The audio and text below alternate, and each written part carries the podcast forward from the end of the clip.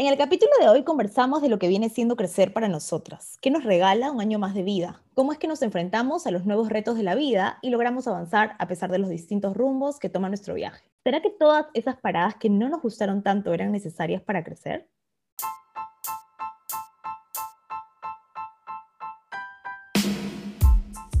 A veces vamos más rápido, otras veces más lento, a veces arriba, a veces abajo. A veces ni sabemos para dónde vamos o para qué vinimos. Pero siempre, Siempre estamos haciendo el mismo viaje. ¿Es más importante la velocidad? ¿Es más importante el destino? ¿Es más importante la compañía? ¿O es más importante el viaje? Todos recorremos diferentes rutas, no importa de dónde venimos ni hacia dónde vamos. Solo sabemos que compartimos muchas más paradas en común de las que creemos. Depende de nosotros a quienes tomamos de compañía y si queremos llenar nuestro viaje de turbulencia o de placer. Soy Claudia Nieto Y yo, Nidia Castillo, y juntas te invitamos a sumarte a este viaje de irnos hacia adentro sin miedo. para conversar sin filtros, conocernos, aprender y desaprender e ir resolviendo muchas preguntas. Pero sobre todo, para hacer del viaje de la vida un camino más placentero, hermoso y divertido. Porque al final de cuentas es siempre el viaje más importante que el destino. Hoy vamos a conversar con una invitada súper especial. Como ustedes saben, en este podcast somos dos, Clau y yo. Y hoy tenemos a Clau de invitada para que nos cuente lo que ha venido siendo, lo que viene siendo su viaje personal, aprovechando también de que nos conozcan un poquito más y por qué no compartir muchos de los aprendizajes que viene teniendo ella en estos años, celebrando, aprovechando para celebrar su cumpleaños que ha sido hace unos días, hace un día en realidad. Así que vamos a conversar con ella de todo lo que ha aprendido en el viaje. ¿Qué tal, Clau? Gracias, amiga. Me siento nerviosa. Estoy muy feliz, la verdad, por porque esta vez yo tomé la posición de invitada. Me gustaría que, que la gente pueda conocerme un poquito más y no se lleve como solo la imagen que a veces damos cuando estamos entrevistando eh, o cuando estamos conversando nosotras. Pero estoy muy feliz de estar aquí y bueno, obviamente también nerviosa porque es súper diferente estar como del otro lado. Vamos a hacerte la primera pregunta. De hecho, yo les voy a ser muy honesta. Recolectado preguntas así para darle en la yugular a Clau, para que nos dé información básica necesaria para mejorar nuestra vida. no es que acá ya vine a preguntar lo que se me ocurría, sino que he hecho un research de aquellos para hacerle las preguntas del caso. Así que, amiga, la primera Preguntas que vienen con llanto, creo. vienen con, vienen con todo, vienen go deeper. Este, la primera pregunta que yo te quisiera hacer, porque también la tengo como, ¿qué es en verdad? No lo sé. ¿Qué significa crecer? ¿Qué es crecer, en teoría? Para ti. A ver, empecé el examen. este, yo creo que crecer eh, para cada uno significa algo diferente, ¿no? Yo creo que crecer son momentos tal vez hasta de negación y de decir, yo quiero seguir siendo niño, no quiero como empezar a ver la vida de una manera más seria, porque creo que inconscientemente vamos creciendo y empezamos a ver la vida con más responsabilidades, con más dificultades y vamos perdiendo como esa sonrisa y ese niño interior que todos tenemos. Entonces, creo que crecer se ve muy diferente para cada uno. Para mí, y creo que para la mayoría, ha sido algo muy complejo y que jamás ha sido lineal. ¿no? Yo creo que crecer viene con muchas subidas, con muchas bajadas y que todos tenemos una historia que forma parte de lo que somos y que en definitiva nos ha moldeado como personas. Si bien acá siempre decimos que nuestra historia no nos define, yo creo que la historia que cada uno tiene es lo que ha formado nuestras cicatrices y, y todo lo que nosotros tenemos para luego poder, en base a eso, decidir si las dejamos como heridas o las convertimos en algo más, ¿no? Y las podemos convertir tal vez en eso que nos distingue del resto y nos hace especiales. Para, en, este, en este caso, para irme un poquito más allá y como, como tú decías, go deeper, creería que para poder usar las palabras correctas y que se pueda entender qué significa para mí crecer, me iría como retrocedería y empezaría de atrás para adelante. Eh, en lo personal, creo que para mí crecer fue muy duro. No, las historias no se comparan y yo creo que tenemos que empezar por ahí. Tal vez yo voy a contar mi historia y alguien pueda decir, ay, pero lo tuyo no es nada. Para mí fue duro. Eh, porque si bien hoy muchos hablamos de lo que es la inclusión y de que todos somos iguales, mientras yo fui creciendo esto no era así. Yo era una niña de piel oscura, con lentes, y que desde que tengo uso de razón en el colegio recibí comentarios de bullying o de menosprecio, etcétera, ¿no? Y resumiendo un poquito mi historia, eh, yo vivo con mis papás y con mi hermano, crecí en Lima, en Perú, en una familia muy hermosa, llena de amor, con problemas como la de muchos y con muchos altos y bajos. Y en esos bajos, cuando yo tenía cinco años más o menos, teníamos tuvimos un problema económico donde, que muy pocos saben, pero mi papá perdió su trabajo cuando yo era chiquita y lo vi hacer infinidad de cosas, desde hacer taxi hasta vender ceviche en la esquina. Y obviamente mientras yo iba viendo todo eso, eh, tú vas captando todo, ¿no? Como que ver a tu papá haciendo eso, habiendo tenido un trabajo y luego terminar vendiendo ceviche en la esquina. Mi mamá era trabajadora, bueno, es trabajadora social y la mayor parte del tiempo estuvo trabajando.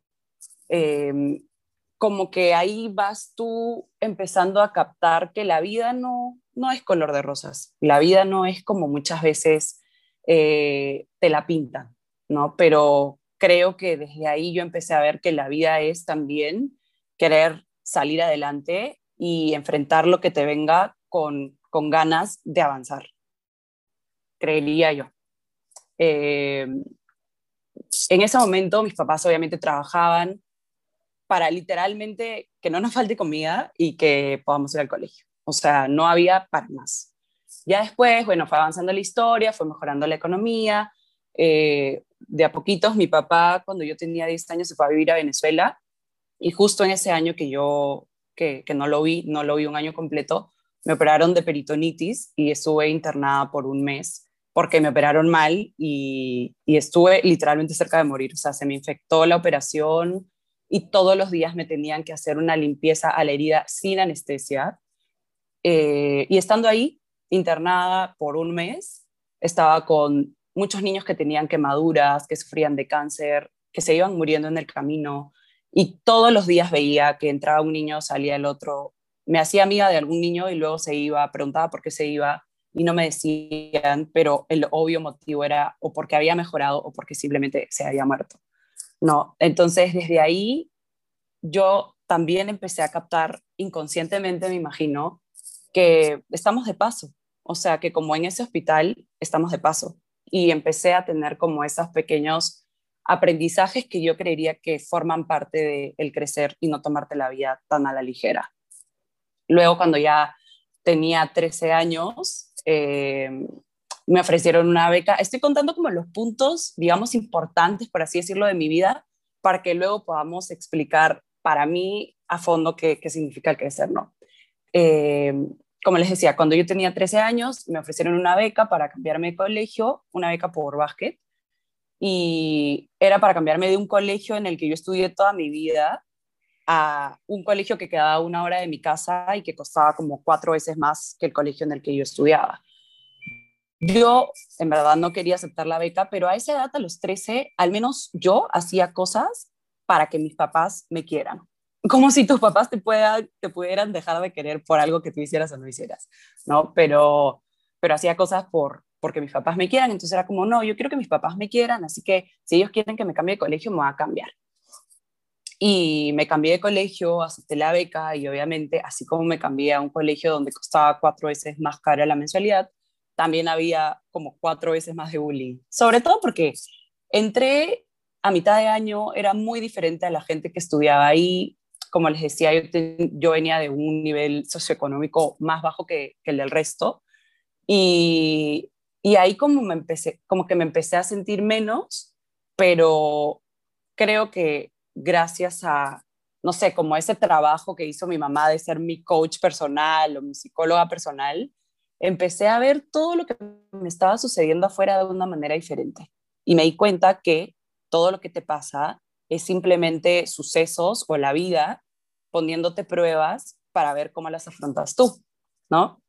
Y en ese camino, ya después de muchos, muchos llantos, mucho sentir que no pertenecía, eh, de sentirme menos, de, de haber hecho todo para encajar, todo, o sea, hasta, no sé, pues en su momento haber tenido algún trastorno de conducta alimenticia, porque todas se veían de una manera y yo era la más alta, era diferente, entonces era como, no, yo quiero ser como todo el mundo, que creo que la mayoría nos ha pasado en algún momento.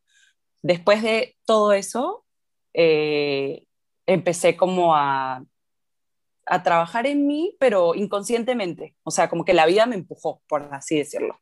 Y obviamente si alguien me está escuchando ahorita pueden decir como, ay, wow, pobrecita, o, o como dar pena, pero para mí, aún habiendo estado habiendo vivido esas cosas, creo que crecer fue algo muy feliz. Siempre tuve como la habilidad de, sobre todo lo malo, entre comillas, que me pudiera estar pasando, ver lo bueno.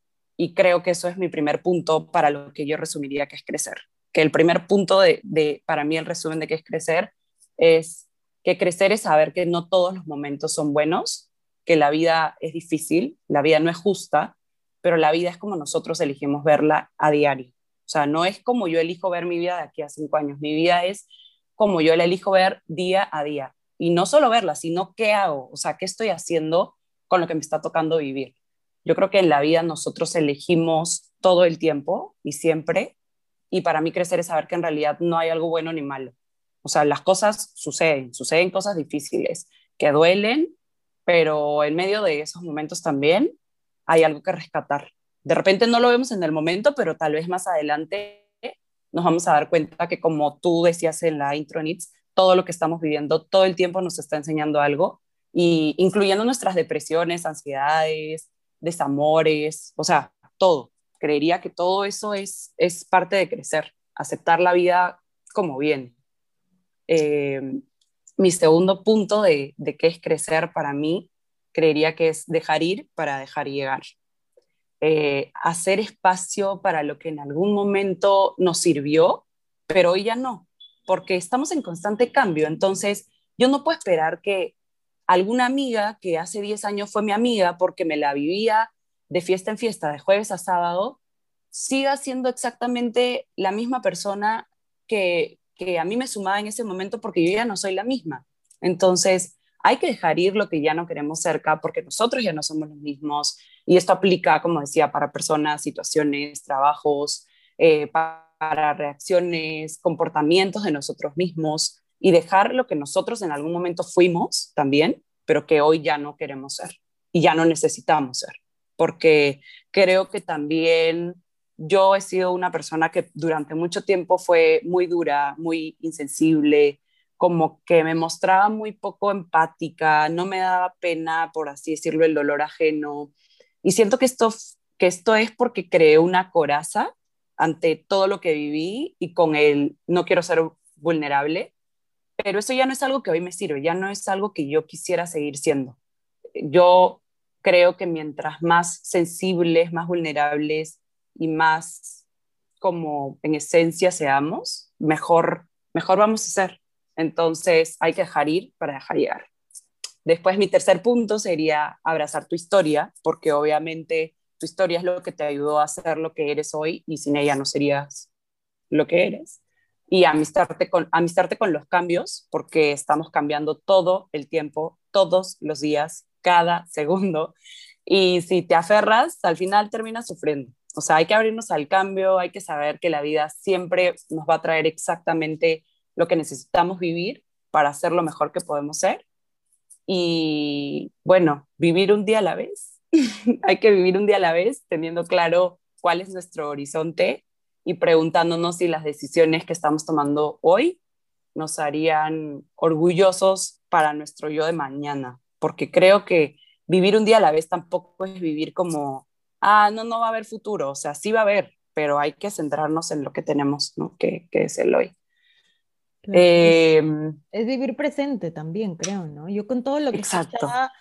siento que crecer es como vivir consciente, porque inconscientemente cuando somos niños nos vamos dejando llevar por lo que vimos, ¿no? Es como, oye, mi mamá hace esto, mi papá lo hace así, mi prima hace así, mis amiguitos lo hacen así. Entonces, vamos como, yo siempre lo leí en un libro hace tiempo o alguien me lo contó, no me acuerdo, pero era algo como crecer es quitarte en vez de ponerte, ¿no? Es quitarte todo lo que te han ido poniendo en la niñez, todos esos miedos, todas las traumas, todas las trabas, todas esas corazas, como tú decías. Yo creo que el camino del crecer es, es quitarte, es quitarte y, ser, y encontrarte más a ti, porque porque la edad, yo de verdad antes como que tenía pánico a la edad. Yo decía como, ay, no quiero ser mayor, qué terrible ser mayor. Me acuerdo que no quería tener amigos de 30. Cuando iba al trabajo, cuando empecé a trabajar en una oficina, yo entré con mis 18 años, toda una joven yo, ilusa, y, y usted, no sé, yo entré practicante y había gente pues de 35, no sé, jefes de producto, jefes de marca, y yo, yo no quiero que él sea mi amigo, decía en mi mente, ¿no? Ese es viejo, yo no quiero ser amiga de los viejos.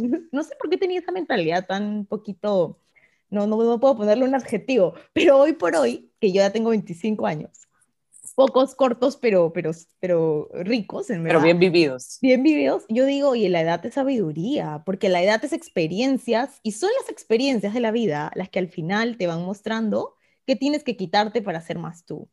Eso es lo que yo me he ido dando cuenta en estos últimos años en los que vivo más en conciencia, yo también, como tú comentabas, en que, ¿qué tengo que quitarme? Cuando yo estoy eh, tengo enfrente una situación que, me, que me, me, abruma o me angustia, digo, ¿qué haría mi verdadera yo? No qué haría mi mamá, no qué haría mi papá, no qué haría mi hermana, no qué haría mi ex enamorado, no. ¿Qué haría yo en esa situación? Si nadie me estuviera viendo, ¿qué es lo que realmente haría de corazón? Y quería que eso es crecer, convertirte en el camino, en lo más tú que puedas. ¿Qué es lo que tú contabas, no? Es vivir el presente, dejar ir para dejar llegar. Dejar ir dejar ir esas cosas que te dijeron que tenías que animarte a hacer Exacto. tú. Creería que eso también es crecer. Y qué bonito todo lo que, lo que venías contando de, de parte de tu historia. Y hay una cosa que a mí también me, encantó de lo que dijiste, que si bien nuestra historia no nos define, porque tu historia no te dice que, que vas a seguir en el camino, tu historia te da información. ¿no? Entonces tu historia también te permite ser compasivo contigo, te permite decirte, oye, yo tengo, traigo una historia de una familia eh, no sé, con un padre ausente porque viajó por trabajo. Entonces me voy a permitir este dolor, me voy a permitir este apego, porque es mi historia. Entonces, sí es bueno saber y conocer la historia para conocimiento y de información, pero no permitir que esa historia defina tu futuro y no vivir todo el tiempo victimizándote por, ay, me pasó esto, pues me pasó, y repetir toda tu vida, ¿no? Exacto porque a todos, al final a todos nos están pasando cosas todo el tiempo. O sea, si tú contaras tu historia ahorita, probablemente alguien diría, ay, esa historia está peor, pero al final a cada uno nos toca vivir la historia que nos tiene que tocar vivir de acuerdo al plan de Dios o de quien ustedes crean para estar donde estamos y para aprender lo que necesitamos aprender también. Entonces, sí, a mí me ha encantado porque siento que has resumido muy bien, como lo que he estado diciendo, que el crecer es empezar a quitarte empezar a ser más tú. Y dentro de todo eso, que también te vas quitando personas, vas achicando tu círculo y te vas quedando como con gente que te sume realmente a ser más tú y que te acepte como tú eres tal cual.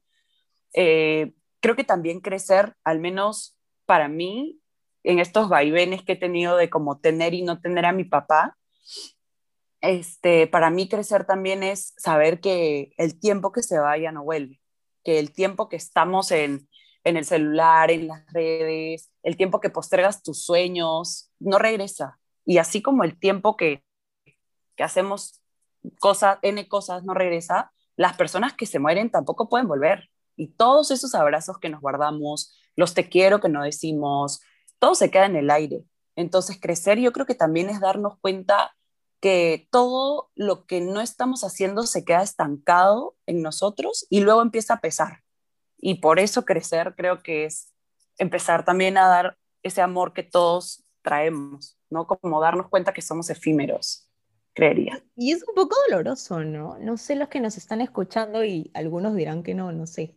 Hay como mil maneras de verlo, pero para mí crecer ha sido doloroso porque descubrir, descubrirme ha sido trabajoso, porque no me ha sido fácil encontrarme adentro, mientras me iba quitando lo que me había dado la gente, y descubrirme y aceptarme, más difícil todavía, porque hay mil cosas que en verdad en mí misma que yo no las quería así, y no, no voy a usar la palabra me gusta o no me gusta, porque no, ni, ni bueno ni malo, sino no las quería así, yo no las esperaba así, yo quería hacer otra cosa.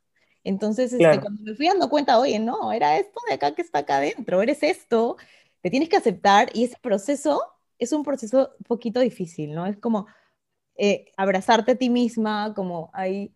A mí, a mí me gusta mucho Casi Ángeles, yo no sé si alguien que ha escuchado ha visto. A mí también, retweet. Pero yo amo a Cris Morena y como ella en verdad me ayudó mucho en mi proceso de crecer, de aceptarme, de comprender la vida y de, de, de, saber que, que, como dijiste, el, no sé, el camino no está definido y nunca terminas de crecer. Eso es lo más chévere todavía, porque como la edad, o sea, no nunca sabe cuándo se va a morir. Todos los años siguen pasando y todos los años tenemos un no cumpleañito, entonces todos los años nos quitamos algo más, dejamos ir algo más, volvemos a encontrarnos con un, un yo que no, que no conocíamos y dices, ala, ¿qué queda? Tengo que seguir avanzando. Sí, de verdad que sí. Y en esto de irte quitando, irte abrazando más a ti mismo, yo creo que sí, es muy doloroso porque nadie te enseña eso. Y cuando eres chiquito, o sea, no se te permite, no se te permite nada, ni si quieres gritar, no, no puedes gritar. ¿Quieres llorar? No, no puedes llorar. Entonces, se te van quedando todas esas cosas y al final inconscientemente te empiezas a negar a ti mismo lo que tú realmente quieres no solo hacer, sino también ser. Y creo que eso es crecer, ¿no? Como darte cuenta de quién eres tú mismo, eh, volverte tu mejor amigo, tratarte y hablarte y sobre todo respetarte como lo harías con la persona que más amas. Creo que eso también es como una de las partes más importantes de crecer. Así es, crecer es el viaje, en verdad crecer es el viaje. Y tú, sí. ahora que nosotros amamos el mismo viaje, escuchen el capítulo 1 donde contamos qué significa el mismo viaje para nosotras. Pero, ¿cómo definirías tú tu viaje y cómo o cuándo fue que decidiste? Porque, bueno, vamos a poner en contexto. Para nosotros el viaje es ese momento en el que decides entrar en conciencia contigo y decir quién soy, cómo soy, a dónde voy, como te haces todas estas preguntas incómodas que te ponen incómodo para conocerte, para descubrirte. ¿Cómo fue, cómo defines tu viaje y cómo y cuándo fue que dijiste, oye, ya, me toca empezar el viaje, ya? Me toca. Mira, en verdad, empiezo por la última pregunta, que es como, perdón, ¿cuándo empecé el viaje? Creería que empecé el viaje, en verdad, cuando tenía 21 años, después de mi primera depresión, o sea, post-depresión, post-intercambio y post-primer amor. Siempre eh, depresión. Sí, sí, sí, sí, en verdad sí, porque cuando ya estás roto es el único momento en el que en ese espacio tiene que entrar la luz. Y es ahí cuando yo me di cuenta al menos que me estaba hundiendo, que estaba viendo la vida gris y que ese no era el lugar en el que yo quería estar. Tenía que ver cómo salir de ahí. Y, y así empecé este camino. Y la verdad que fue muy casual. ¿ah? A mí una amiga me dijo, oye, este, va a haber un congreso internacional de coaching la próxima semana, vamos, cuesta tanto y vienen coaches internacionales y no sé qué. Yo ni sabía qué significaba la palabra coaching, pero dije, ah, sí es un congreso internacional, vamos. Y fuimos y cuando escuché las historias de toda esa gente que había sufrido eh, de cáncer, de pérdidas, de todo, y decían, o sea, y me decían en la cara, a ver, a ti te pasa una cosa y tú eliges qué haces con eso, cuando escuché eso por primera vez, dije, nunca lo había pensado. O sea, claro, a mí me ha pasado esto y yo puedo elegir o me hundo y me pongo ahí a llorar al hombre que ya ni piensa en mí, o, o qué hago con esto. Y dije, ya no quiero seguir en este camino de estar viendo todo gris y, y quiero irme para adentro. Entonces ahí empezó el viaje. Este, y luego, ¿cómo defino mi viaje? Yo creo que me estuve preguntando esto y creo que una de las palabras que más he repetido en mi vida es fiesta. Y mi papá siempre me decía, la vida no es una fiesta, la vida no es un carnaval, no siempre se puede estar haciendo lo que uno quiere, que no sé qué. Y yo creo que mi, mi vida o mi viaje es, es como una fiesta, porque al final celebro mi vida todos los días, porque sé lo que es dejar de ver, porque en algún momento por una operación de vista que tuve dejé de ver, sé lo que es dejar de hablar, porque por la operación de mis cuerdas vocales dejé de hablar. Sé lo que es dejar de moverte. Entonces, ya como aprecio esas cosas chiquitas que muchos no vemos, pero que son las más importantes porque nos permiten hacer todo lo que hacemos. Y no sé, imagínate tú eh, que te quedes sin voz, o imagínate tú que te quedes sin ver, o que no te puedas parar, por las hernias que tengo en la espalda, hubo una época que no me pude parar y me tenían que inyectar. Entonces, creo que mi viaje es darme cuenta que mientras más me intente mover, más me voy a frustrar porque no puedo. Entonces no me puedo negar a las cosas que la vida o que, sí, que la vida me está presentando, porque al final me estoy generando yo más sufrimiento sobre el dolor que ya la situación me está generando. Entonces, creo que mi viaje es una fiesta donde a veces, como en las fiestas, valga la redundancia, se apaga la música, se acaban las cosas, eh, tú no puedes tener el control de todo y aprender a que no podemos querer planear todo, porque si planeamos todo nos vamos a ir decepcionando. Creo que eso es como una de las cosas que, que más veo en mi viaje, aceptar, no negarme, rendirme, que es el surrender, rendirme ante las situaciones. Em, no sé, creo que en una fiesta, mi viaje es una fiesta porque en la fiesta, mientras van sucediendo cosas que no vas planeando, ¿tú qué haces? Te, te frustras, te estresas, lloras si quieres, pero luego te lavas la cara y sigues, sigues con la fiesta, sigues con el viaje. Nunca dejamos de vivir, por más que las cosas no salgan como queramos, nunca dejamos de vivir. Entonces, nuestro viaje eh, creo que nos invita a, vernos y para mí creo que verme en una fiesta es el mejor escenario porque lo celebro y lo vivo y lo disfruto, pero también entiendo que van a haber momentos en los que yo no voy a estar controlando todo, no voy a poder eh, resolver las cosas tal vez y simplemente digo, ya, ¿qué hago? O sea, me río un rato de la situación, me río de mis desgracias, yo honestamente me río de mis desgracias, porque creo que es la mejor manera para que te lo tomes como con menos seriedad. Y creo que mi viaje es como fiesta. Un cumpleañito tu viaje. Mi, mira, sabes que el otro día estaba en un taller y me preguntaron qué era para mí el viaje de, de vivir alucina. Y yo, obviamente, nadie sabía que yo tenía un podcast que se llama El mismo viaje pero yo estuve que, me tuve que sentar 15 min a anotar, entonces lo tengo, me acuerdo fresquísimo lo que puse, y dije que para mí mi, mi, viaje era un road trip, era un road trip en una costa gigante, yo solita tratando de manejar, y ojo para los que están escuchando, pues yo no soy como muy buena conductora, pero yo solita tratando de manejar ese carro en ese road trip, parando en un montón de ciudades, y que en cada ciudad se me subía un, un copiloto. Un acompañante. un acompañante y me iba contando su historia. Ya, yo lo sentaba al lado de mi carro y le decía, bueno, ahora cuéntame tú, ¿cómo fue que llegaste del mundo? Y, y luego lo, lo, dejaba en la siguiente parada y seguía y cada una parada recogía a alguien. Entonces, para mí el viaje es compañía. Para mí el viaje es quien sea que esté a mi lado en este momento, su compañía y aprovechar su historia, porque yo siento que nosotros somos las historias de todas las personas que nos rodean, un poquito de las historias de todas las personas que nos rodean, y que si la saben, y que, o sea, yo siempre creo que nosotros escuchamos lo que nuestros oídos quieren oír. Entonces, cuando Clau viene y me cuenta su historia hoy, a mí se me queda en la mente cinco cosas, porque eso es lo que yo estoy recepcionando, y eso, es, y eso me va a ayudar a mí en mi historia, y se va a convertir en parte de mi historia.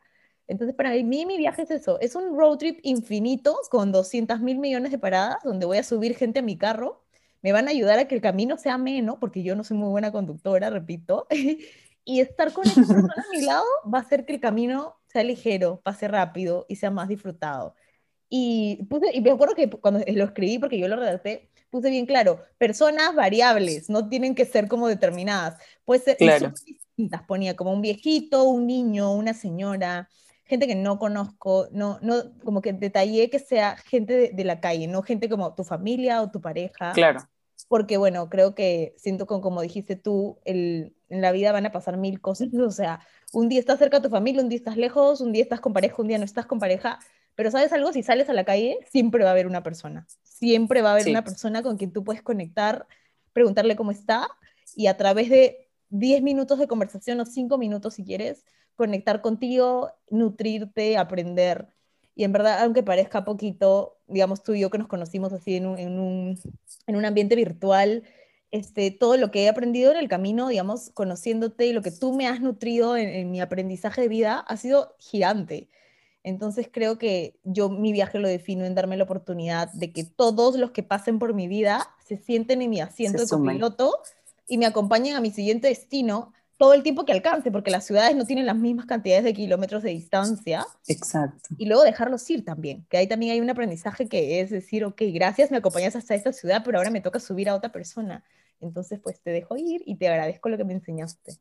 Eso es el viaje. Pero para qué, mí, un road trip. Qué bonito, qué bonito, porque en mi, o sea, en el viaje, yo creo que tenemos como muchas similitudes, como que vemos el viaje de la misma manera, cada quien, digamos, con su per- perspectiva de lo tuyo como un viaje, digamos, literal, y lo mío como una Mi fiesta, pero en ambos tenemos, o sea, una fiesta sin invitados no, no termina de ser fiesta. No, no es fiesta. Y para mí, exacto, no, no, no empieza ni siquiera a ser fiesta. Entonces, para mí, creo que tanto como para ti, es saber que van a haber invitados desconocidos, porque en una fiesta también van y se colan no solo personas, sino también situaciones. Y al final, como tú decías, de todo se aprende. Si viene una persona, viene una situación a tu viaje, ya sea en carro o en una fiesta, preguntarte qué puedo aprender de esta persona, ¿no? ¿Por qué llegó a mí? Porque al final conscientemente nosotros no vamos por ahí eligiendo a la gente que se acerca a nosotros, pero de manera inconsciente sí, porque nos ponemos en todas las situaciones para que eso suceda. Así es. Y la vida es sabia. Yo confío ciegamente Exacto. que la vida es sabia y que te pone a las personas que te tienen que poner, hasta las que no te gustaron, ¿no? Esas que dijiste, pucha, ¿por qué me tocó esta amiga? ¿Por qué me tocó este vecino en el avión que todo el camino me habló de su hija? Pero, ¿sabes? Algo tenías que aprender. De repente tenías que perdonar a tu mamá en esa conversación de seis horas en el avión. Sí, O de repente tenías que reconciliarte con tu historia. ¿Sabes? Que cuando lo empiezas a ver así, te aparecen un montón de señales. Nosotras vivimos viendo señales. O sea, yo le cuento a Clau, el otro día fui a la peluquería y Sí. me encontré con una señora que me dijo esto. Y nos, y nos matamos de risa porque hemos decidido empezar a ver el viaje con un montón de señales. Y están ahí, solamente que hay que elegir verlas. Qué que hay que elegir verlas. Qué Sí, lindo, amiga. ¿Y cuál fue tu mayor sueño de la infancia? Sí, ese que de chiquita decías, ay, yo quiero... Una cosa, quiero que me digas, el que decías, el que te preguntaban, ¿cuál es tu sueño? Y tú decías, y el que estaba dentro tuyo y no te atrevías a decir por vergüenza, pero también lo tenías. Quiero que me digas dos. Porque todos tenemos ese Por sueño ver. oculto, todos tenemos ese sueño oculto que nunca decías a, a nadie porque decías, qué roche, nunca lo voy a cumplir, nadie lo va a querer Ah, ya, escuchar". como uno que vieras muy así, uh, que nunca va a Exacto, como imposible, Ya. no sé, ser cantante, no sé, me invento. Sí, sí, ser cantante. y tres doritos después, operación a las cuerdas vocales. este, sí, a ver, el sueño que yo contaba era el de ser doctora. Como conté en el primer capítulo, vayan a escucharlo. Este, era ser doctora porque, para poder ayudar y sanar a la mayor cantidad de gente posible.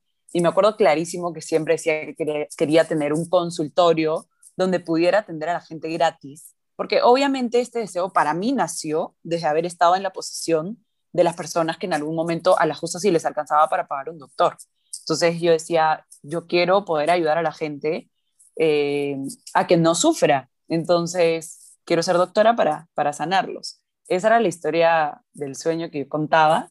Y la que no contaba era ser cantante, porque veía muchas novelas tipo cómplices al rescate que se ponían ahí a cantar y, y quería ser cantante. Pero obviamente es algo que no va a suceder tal vez en otra vida, pero en esta Cómplices al jamás. rescate. Oye, yo no, no me acuerdo, la verdad, honestamente. Yo siempre he querido de chiquita tener, como casarme, tener hijos, así siempre, desde siempre. ¿ah? Yo tenía como 20 muñecas y me acuerdo que como a los 10 años, 11 años me preguntaron cuál era mi sueño, ya un poquito más grandecita, más madurita. Ajá. Y yo dije que quería tener seis hijos. Y dibujaba en todos lados. Yo me dibujaba con seis chivolos, sin esposo, ojo, madre soltera. Porque De chiquita. Independiente needs. Pero obviamente luego con los años fui cambiando mi sueño y dije, no, no, no, me tengo que calmar acá, yo no voy a poder tener seis hijos, me mato. Lo de Ajá. chivola, ese fue mi sueño, alucina. No, no, no como, de hecho, todos que te Algo preguntan qué quieres ser específico. de grande, decía doctora, lo mismo, pero no era mi sueño, eso que me Ajá. movía el alma. Yo decía, yo quiero tener una familia con full chivolos y perrito. Ahora, en verdad, ahora que soy mayor, como no es mi, mi gran sueño, creo que tener una familia. Sí quisiera tener una familia, pero no es algo como que así que Claro. me, me, me desviviría por eso. Si, si pasa y si conozco a alguien con el que valga la pena hacer una familia, la haré. Y si no pasa, pues también viviré ahí como en cumpleañito, ¿no? Ahí con la gente que va subiendo mi carro, no pasa nada. Pero, pero ese era mi sueño, mira, bien, bien mamá yo, muy, mucha novela, veía Wow. novela. Yo también veía mucha novela, pero esas novelas eran puras desgracias, entonces no quería, no quería familia. ¿Y qué le dirías a tu niña interior, a esa niña de, de que soñaba con ser cantante eh, o a esa niña que soñaba con ser doctora? Me da demasiada risa el cambio de tipo, risita, ¿qué le dirías a tu niña interior? Ay, como si no fuera pregunta fuerte, ¿no? ¿Qué le dirías? Eh, em, yo creo que es una pregunta fuerte el qué le dirías a tu niña interior, porque muchas veces pensamos que ya somos adultos y bueno, esa niña ya no existe, ¿no? Nuestro niño interior nos acompaña y nos va a acompañar hasta el último día de nuestras vidas. Entonces, creo que mirar atrás, ver mi historia y ver a esa Claudia que si bien tenía esos sueños, em, tú, o sea, sufrió, porque definitivamente de niño tú estás sufriendo, no sabes qué es el dolor, no sabes qué es el sufrimiento y, y sufres, yo creo que le diría a mi niña interior que, que es fuerte, que, que ya antes, bueno, le he escrito cartas por ahí a mi niña interior como para reconciliarme y no solo reconciliarme, sino como para darle ese amor que en su momento eh, tanto anhelaba o tanto necesitaba. Creo que como adultos podemos darle a, nuestros niños interiores eso. Y yo creo que le diría también que no se compare, que nadie es como ella y, y que ese es su superpoder, por así decirlo le diría que, que, hizo lo mejor que pudo con lo que tenía y que estoy muy orgullosa de ella, que ella nunca está sola, que siempre se va a tener a sí misma y que el amor que tanto desea siempre, siempre, siempre está y estuvo dentro de, dentro de ella.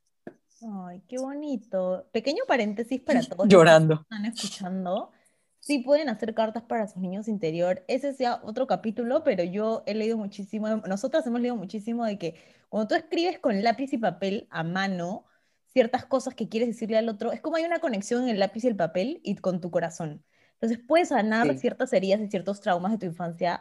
Volviendo a ese momento, digamos, vamos a hacer un ejemplo, no sé, X, cuando Clau era una niña y en su cumpleaños no estuvo su papá porque su papá estuvo trabajando fuera y ella tiene ese dolor de no estuvo mi papá, y ella entendía que estaba trabajando, pero igual el dolor de mi papá no estuvo en mi cumpleaños.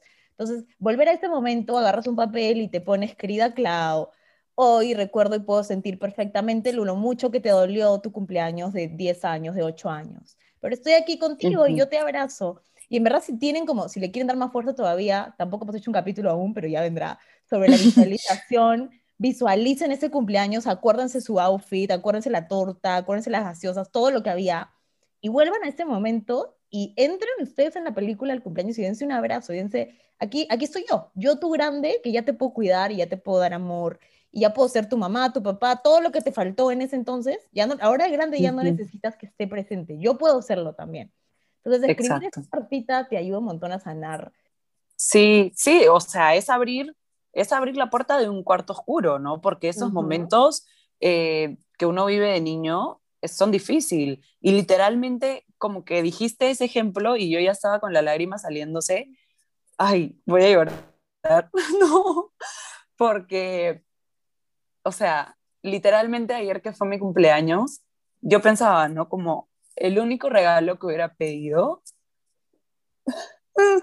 hubiera sido tener a mi papá. En realidad a veces son esas cosas las que, las que más como que se nos quedan, ¿no? Y yo siento que a veces uno las repite.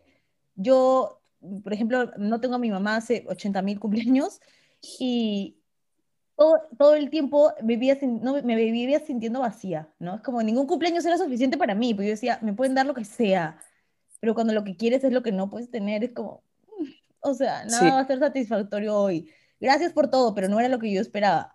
Entonces, creo que ahí cuando uno hace este camino de sanación, nadie dice que no va a haber dolor, ojo, advertimos acá, advertimos que estamos en lágrimas en plena grabación.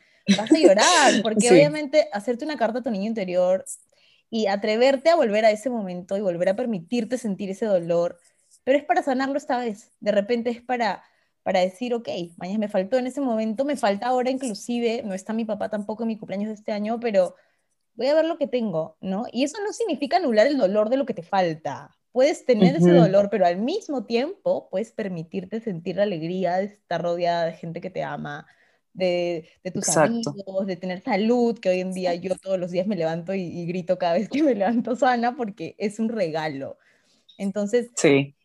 Que quede como un poquito este tema de, no es que anulemos el dolor de no tener a tu papá. Ayer Clau ha estado cumpleaños y su papá no ha estado, un año más que no está su papá porque está trabajando. Sin embargo, ha tenido otras cosas también para celebrar la vida y, y creo que esto es el clarísimo ejemplo de lo que es el viaje el viaje es esto, es momentos, momentos como mix, ¿no? Momentos que no son ni perfectos. Sí.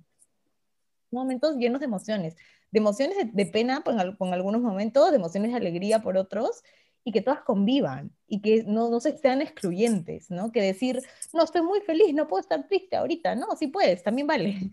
Está bien que cuando Exacto. te y recuerdes a, a tu papá o recuerdes a tu mamá, y bueno, sobre todo este año que en verdad tenemos tantas pérdidas, tanta gente que se está yendo y, hay que recordarlos también, ¿no? Es un poco honrar ese, ese recuerdo y ese duelo que también eso será para otro capítulo. Oye, para hoy otro capítulo. como cinco capítulos acá. ya no me invites, ya, no nos invites. Ya tenemos un año y medio más de podcast. Pero sí. Y bueno, amiga, y como... Y como decías ahorita lo de que una emoción, digamos que no anula la otra, claramente este llanto no ha sido planeado. Y ahorita ya después de, de que salió como ese momento de vulnerabilidad o tristeza, a mí me da como un poco de alegría de permitirme, porque a mí me da, no sé, como tengo un tema con llorar en público, me da, no sé si vergüenza, pero no me gusta.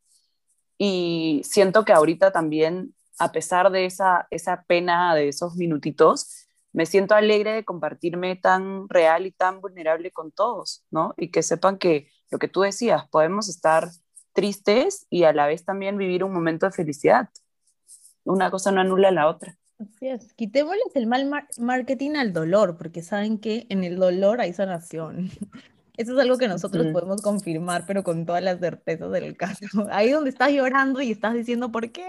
Tampoco hay que llorar eternamente, pero permítete esa lloradita, como digo yo, la lloradita del día, porque ahí está sanando. Entonces, a veces no, todas estas veces que nos dijeron, no llores, oye, sea valiente, cállate y te paras rapidito, sin llanto. No, llora para que te permita soltar esa, esa, esa emoción, esa pena, ese me caí, me duele, tengo herida, para que luego se vaya, porque si no se va a quedar ahí colgado de ti, prendido el dolor y, y, va a quedarse ahí hasta que decidas llorártelo. Y hay gente que a veces nunca lo lloran, ¿verdad?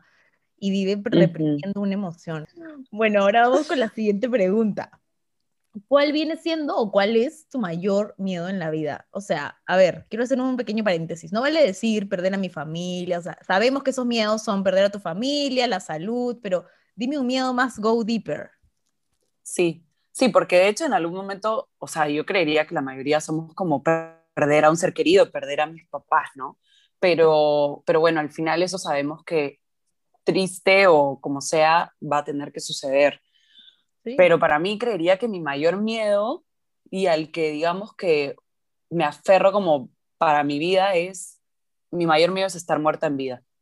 O sea, estar viva, pero sin vivir cada día recordando que estamos de paso. Mi mayor miedo es llegar a los 80 años y preguntarme qué hice con mi vida. No, no estoy orgullosa de mí ni de lo que viví. Ahora te hago otra pregunta. Si pudieras cambiar algo de tu historia, pero así bien juiciosamente, ¿qué cambiarías y por qué lo cambiarías? Mm, mira, en verdad, o sea, es que va a sonar súper cliché porque siento que la mayoría respondería algo así, pero no, si yo cambiara algo, un detalle mínimo, así, así sea que mi papá haya estado en un cumpleaños, yo no estaría sentada aquí, no estaría sentada ni siquiera llorando. Entonces, yo creo que al cambiar nosotros, así es un pequeño detalle en nuestra vida, ya nos estamos cambiando a lo que somos hoy. No me gustaría cambiar absolutamente nada de lo que soy.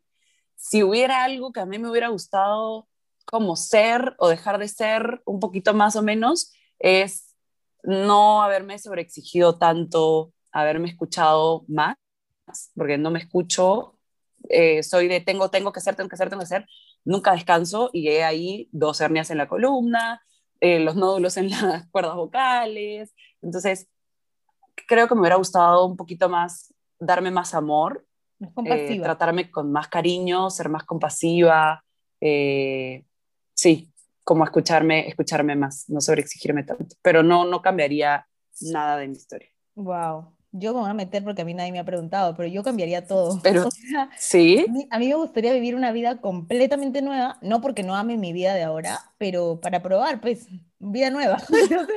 Me gustaría nacer hombre, nacer en otro lado, de repente me gustaría haber nacido en la selva, o sea, cambiar completamente para vivir experiencias totalmente distintas, porque ya viví esta vida, entonces ya no quiero vivir la misma, ¿no? Algo así. Claro. me gustaría a mí sí cambiar todo. Ahora te hago otra pregunta. ¿Cuáles crees que son esos valores que te definen? Esta pregunta es importante. ¿ah? Yo no los tengo claros los míos, pero tú no sé si los tienes claros. ¿Qué son los valores que definen tu vida o por los que tú caminas en la vida? Mm, a ver. De los que se me vienen así como fáciles a la cabeza, creería que la solidaridad, la bondad, em, la gratitud, vivir en gratitud, la humildad, pero creo que trabajándola no ha sido como un valor que, con el que nací porque Dios me dotó de humildad, creería que no. Eh, el respeto, el amor y algo que recién estoy como descubriendo desde hace poco tiempo, creería que recién hace un año, es la empatía. Creería que la empatía es un valor que no, como en mi vida no la conocía, pero que, que me parece que es algo importante y que es algo que he desarrollado, por así decirlo, en base a los momentos difíciles que he vivido, que me han permitido como poderme imaginar o tratar por lo menos de imaginarme lo que el otro pueda estar sintiendo. Creo que mm, con la empatía no, nunca vamos a llegar a comprender lo que el otro está viviendo porque no lo estamos viviendo, pero podemos por lo menos ponernos en el zapato del otro y en su dolor para desde ahí acompañarlo acompañarlo como podamos. Creería que esos son mis, mis mayores valores. ¿Tú qué piensas?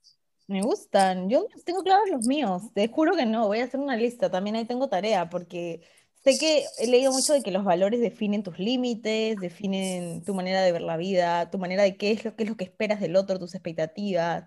O sea, es súper importante tenerlos definidos. También haremos algún capítulo de valores, no se preocupen. Ustedes tranquilos. Sí, Pero sí, sí, es importante, creo que tenerlos claros y implica sentarte en verdad contigo y, preguntar, hacerte esas preguntas de rigor, ¿no? ¿Qué es lo que más valoro? ¿Qué es lo que más me gusta eh, demostrar? ¿Qué es lo que más me gusta dejarle al otro? Etc, etc. Ya una pregunta así, ya, eso sí se, la voy a preguntar. ¿Qué, ¿Qué crees que es para ti el amor? ¿Qué es el amor?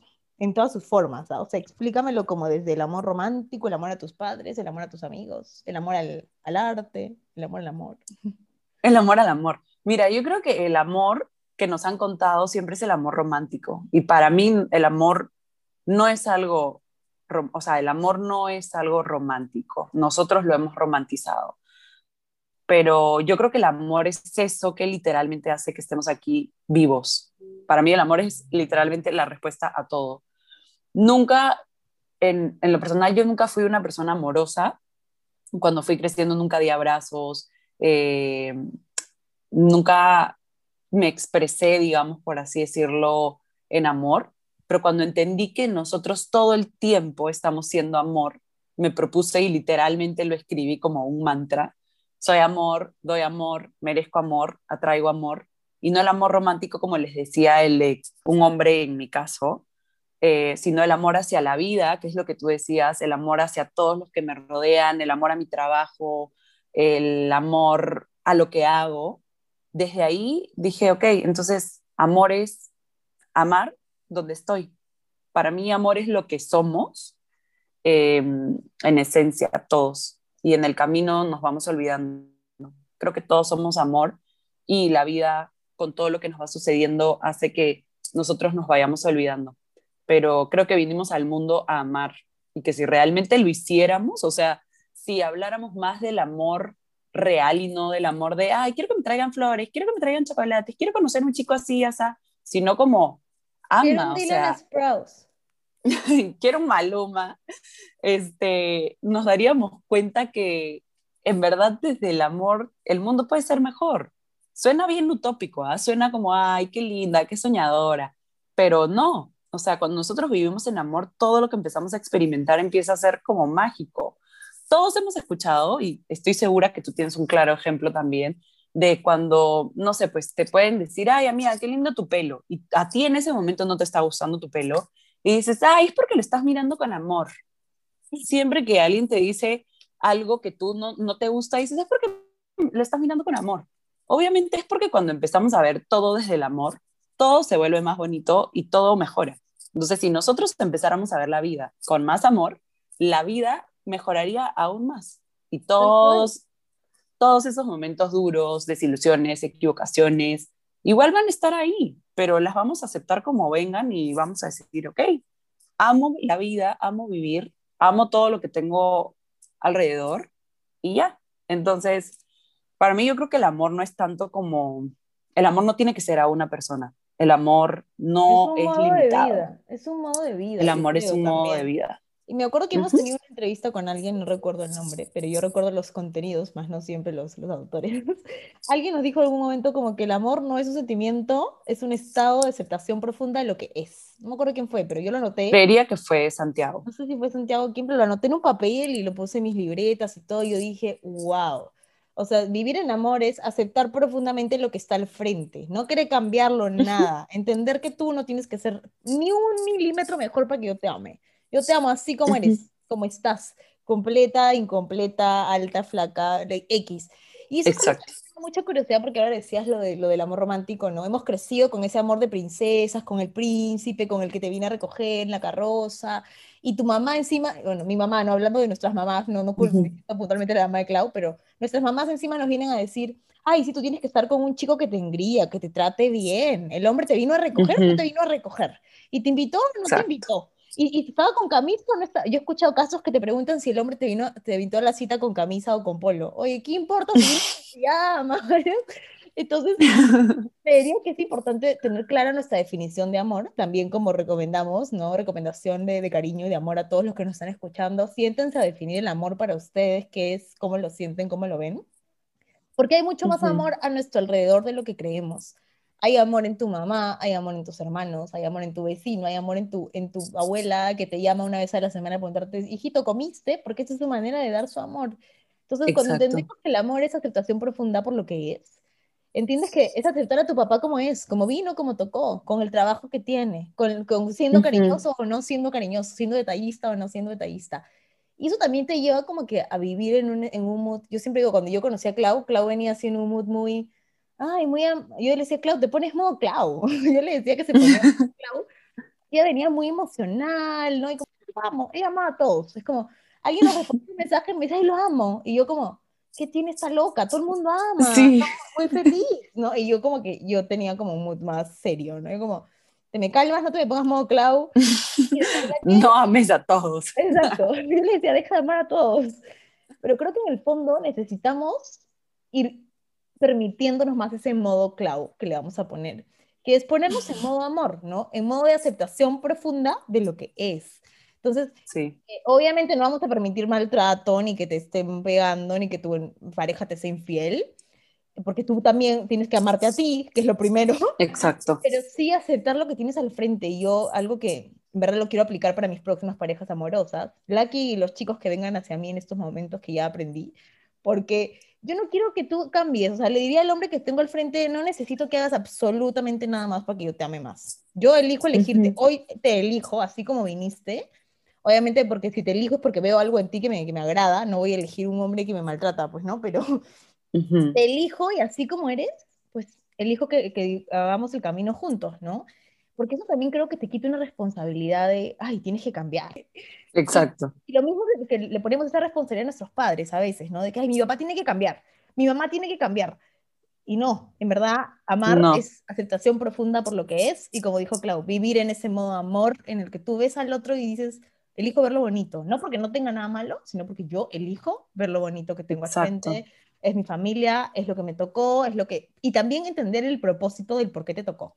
Y, y elegir los verdes del amor y ponernos un poquito modo Clau, en verdad. Yo, yo a veces cuando necesito así un momento de, de positivismo, no sé si positivismo, pero de, de objetividad en el asunto, digo, me voy a poner modo Clau, ¿ya? Como, ¿qué hago, mañana? O sea, tengo que dejar de analizarlo tanto y qué elijo desde el corazón, que es ponerte en modo, ya, mañana, ¿qué veo acá de bueno? Porque algo bueno siempre hay en las cosas, hacen lo más feo de lo feo que tú crees.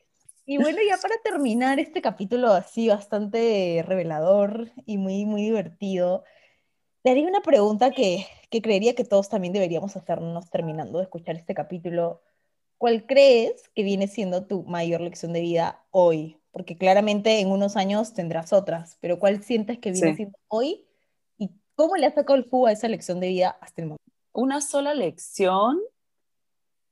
Si tuviera que elegir una sola, sería que todos estamos sanando, todos por más que veamos a gente que decimos, ay, lo tiene todo, tiene la vida resuelta, tiene la vida perfecta, también tiene algo que sanar. Todos estamos sanando. A mí no me gustaría elegir una sola lección, porque siento que es limitarme, y pero creo que esa es, es una.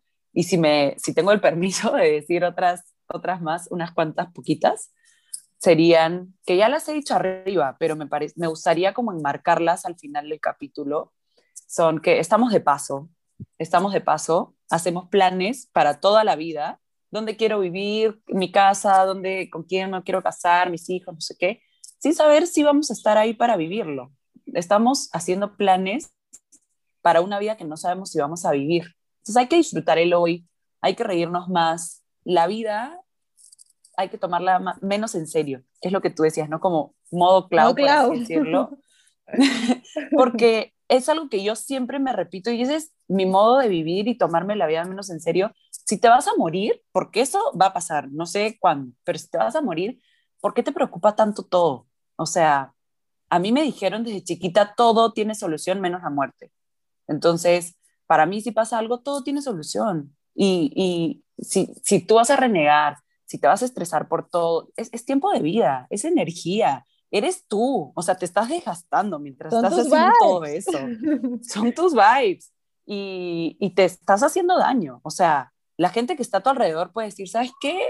Ya me estás pareciendo tóxica, me voy, pero tú no te puedes dejar a ti mismo. Entonces, tú estás eligiendo la compañía que tú te estás haciendo a ti mismo todo el tiempo. Eh, la segunda lección, aparte de que nos vamos a morir, es no hay que aferrarnos a nada, absolutamente nada en la vida, porque la vida te cambia todas las preguntas cuando tú ya tienes todas las respuestas. Así que hay que vivir soltando y aceptando lo que viene porque así toca y así viene. Y ya la última lección mía para, para cerrar, creería que la lección más importante o una de las más importantes en lo personal es que tú eres una obra de arte la vida y lo que vas viviendo a veces te hace creer que eres menos, que, que no vales, que no eres suficiente, pero no, tú eres única, único, eres especial, irrepetible, eres magia y no existe literalmente nadie en este mundo como tú, nadie. Eso significa que eres irreemplazable y eres el creador de la gran mayoría de cosas que va sucediendo en tu vida. Si algo debes aferrarte además de esto, para mí es a Dios, si es que crees en Dios. Eh, aferrarte a Dios, aferrarte a ti, porque eres lo más hermoso que existe. Te mereces vivir tu mejor vida. Y repítetelo, repítetelo todos los días. Yo me lo digo. Esa es mi mayor lección. Saber que todo empieza en mí y que mientras mejor esté yo, mejor va a ser mi vida y todo lo que pase ahí afuera. Gracias.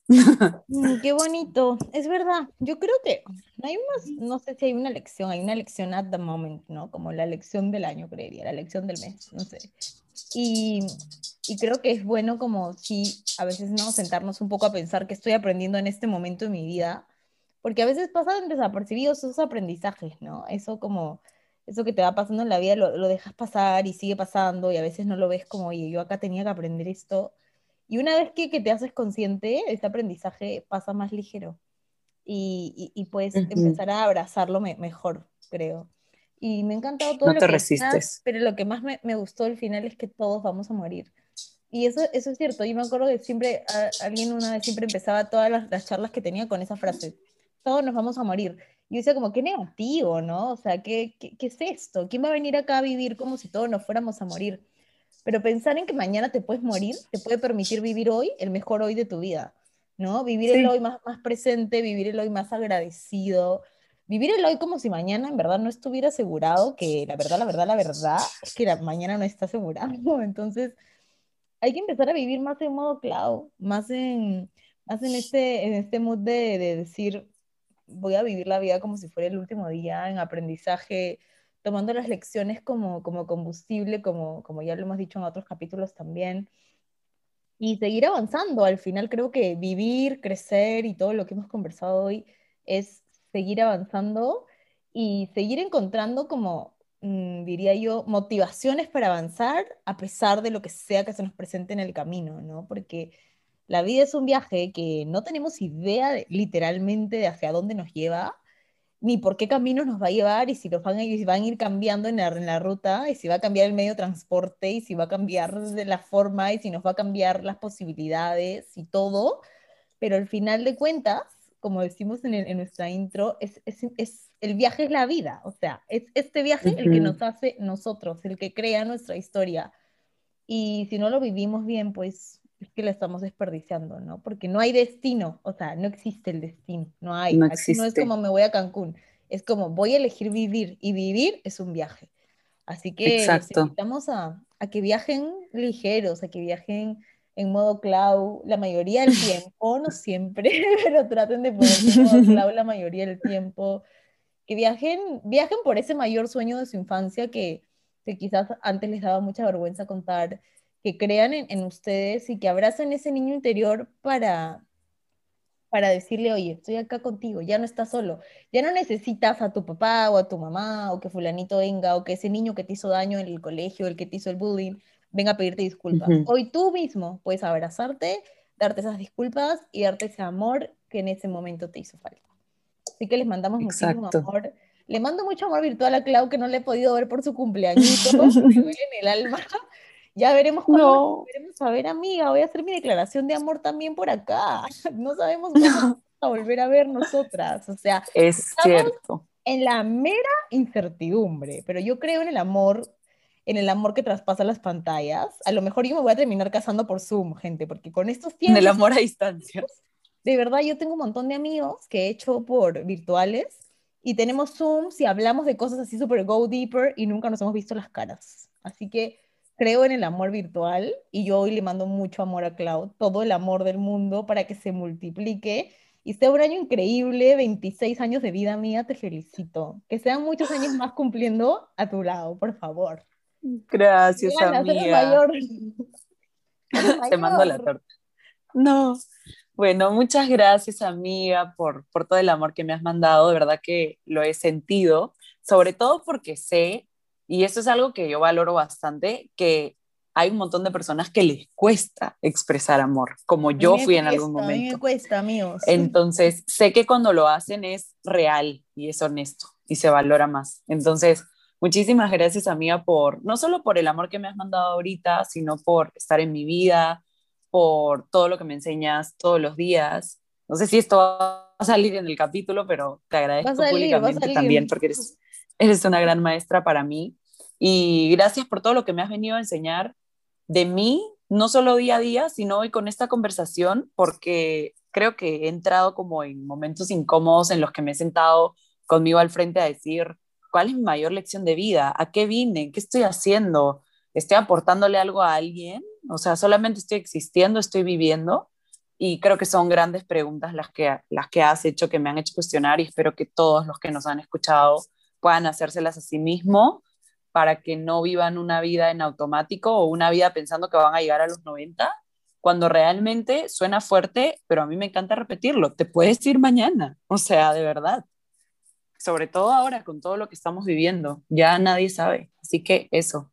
Muchas gracias a todos. Gracias por pueden encontrar.